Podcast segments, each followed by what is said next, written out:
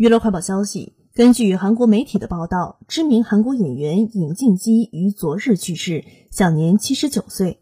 尹静基出道有五十多年之久，一九六六年因为一部青春剧场被大众所熟知。此后，她在韩国影视圈也是逐渐家喻户晓，成为韩国国民级的女演员。至今，尹静基出演了足足有三百三十多部影视作品，是韩国演员中从影次数最多的女演员之一。